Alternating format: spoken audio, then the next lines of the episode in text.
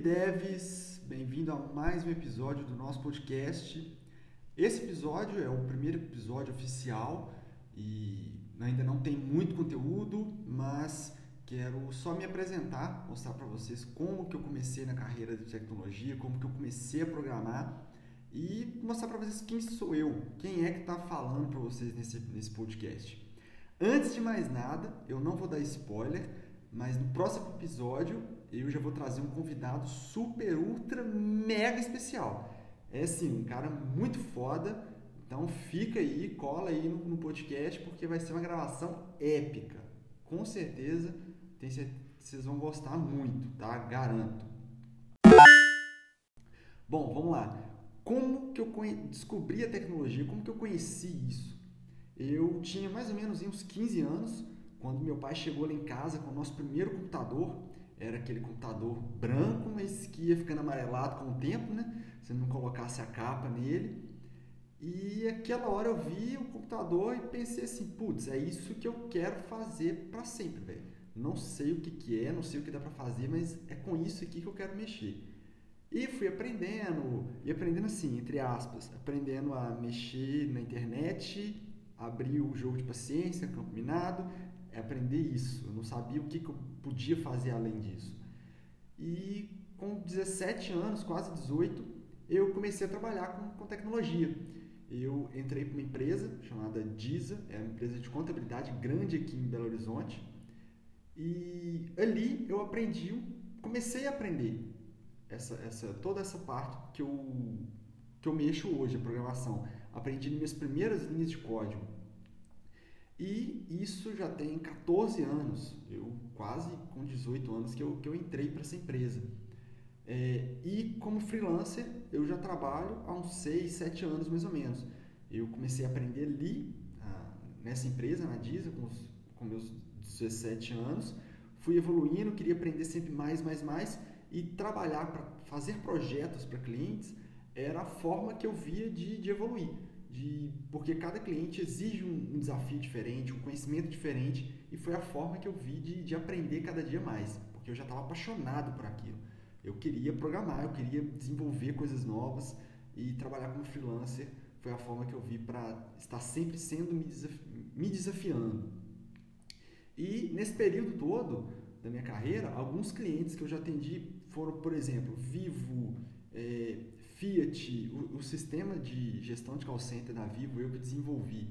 É, Fiat, Prefeitura, o Banco Interamericano de Desenvolvimento, esse cliente é um cliente lá dos Estados Unidos, de Washington especificamente, foi um projeto pica que eu fiz, demorou pra caramba, foi um projeto gigante, mas ralando com o pessoal lá, a, parte da equipe deles de infra, todo mundo lá nos Estados Unidos, é, inglês, aquela coisa toda. É, Belvitur Turismo, uh, Garmin, enfim, tem vários outros clientes aqui. Esses foram alguns que eu, que eu separei aqui para destacar. E é, o que, que eu penso que é preciso para ser um, um, desenvolvedor? Principalmente freelancer, que, que hoje é a minha, é minha área, é o, que, é o que eu faço. O que, que, eu, o que, que é preciso para ser um desenvolvedor? Primeira coisa é foco. Foco, foco, foco. Porque você tem que saber o que, que você quer. E sacrifícios, você tem que entender também que para você chegar onde você quer, você tem que saber que sacrifícios vão acontecer. Você vai ter que sacrificar alguma coisa ali ao longo do caminho, que vão haver tropeços no meio do caminho. Por exemplo, eu hum, perdi a conta de quantas vezes eu recusei convite para festa, convite para churrasco, para balada final de semana, para eu ficar em casa estudando. E foi por esses sacrifícios que eu fiz ao longo do caminho que eu fui capaz de pegar um cliente, por exemplo, esse do banco é, nos Estados Unidos, foi um projeto que eu desenvolvi sozinho. A única parte que eu tive é, que outras pessoas fizeram foi a parte de infra, porque eu não tive acesso à infra deles por questão de segurança, burocracia da empresa e tudo mais. Mas o projeto todo eu desenvolvi sozinho. Então, assim, foram sacrifícios que eu fui fazendo ao longo do caminho que me levaram a atender os clientes que eu atendo hoje, a desenvolver, o que eu, a, a ter as habilidades que eu tenho hoje. E tropeços vão acontecer. É, tenha ciência disso, porque nada é um mar de rosas. E o caminho para ser um, um, um, desenvolvedor, vamos colocar assim, top, é, é esse mesmo, é natural, tropeços vão acontecer. Mas se você sabe o que você quer, você vai levantar, bola para frente e continua. Uma outra coisa que é preciso muito, muito, muito, muito é disciplina. e, disciplina é, é diferente de motivação. Motivação é aquela coisa, nossa, vou fazer acontecer. E nem sempre a gente acorda motivado. Tem dia que você está cansado, tem dia que está chovendo, tem dia que está muito quente, tem dia que você está puto com alguma coisa, e aí que entra a disciplina. Porque mesmo sem a motivação, você tem a disciplina para fazer acontecer. Você sabe que você tem que fazer aquilo, sem, com motivação ou sem, a sua disciplina que vai é, te colocar para fazer aquilo ali. E uma outra coisa também que é muito importante é o mindset. E o mindset que eu digo aqui é o, principalmente um mindset empreendedor. Por quê? Eu disse na, no episódio passado, da introdução, que ser um, desenvolvedor freelancer não é só sentar a bunda na cadeira e programar. Você tem que gerenciar o seu tempo, você tem que gerenciar as suas finanças, porque não é todo dia 5 que o dinheiro está ali caindo na sua conta. Enfim, você tem que ser um bom empreendedor de si mesmo. Esses são a, a, os três pontos que eu acho que são mais importantes: é o foco, disciplina e o mindset empreendedor.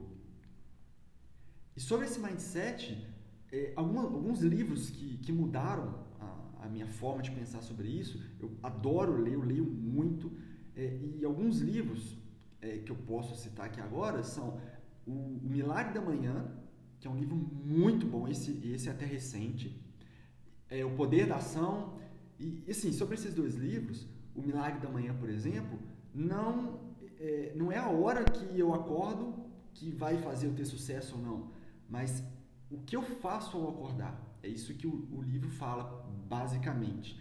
Não é a hora que eu acordo, mas sim o que eu faço. Então, por isso que minha semana já é toda planejada. O que, que eu tenho que fazer? Segunda, terça, quarta, quinta e sexta. Já tenho tudo isso planejado.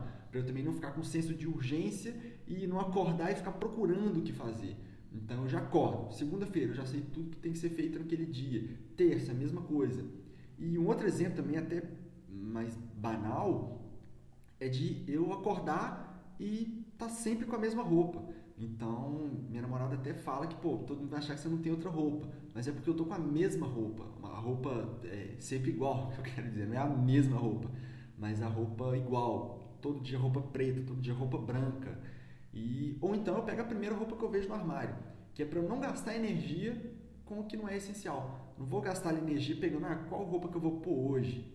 Querendo ou não, é uma decisão que eu estou tomando, é uma energia que meu cérebro está gastando para decidir alguma coisa que não é, é, que não é importante, que não é essencial. E sobre o livro Poder da Ação, um comentário que eu, eu gosto de destacar sobre esse livro também é que eu aprendi muito sobre organização e a organização equilibrada entre as várias áreas da vida. Então, por exemplo, se eu quero ser um bom programador, não é só sentar a bunda na cadeira ali 24 horas só nisso, nisso, nisso.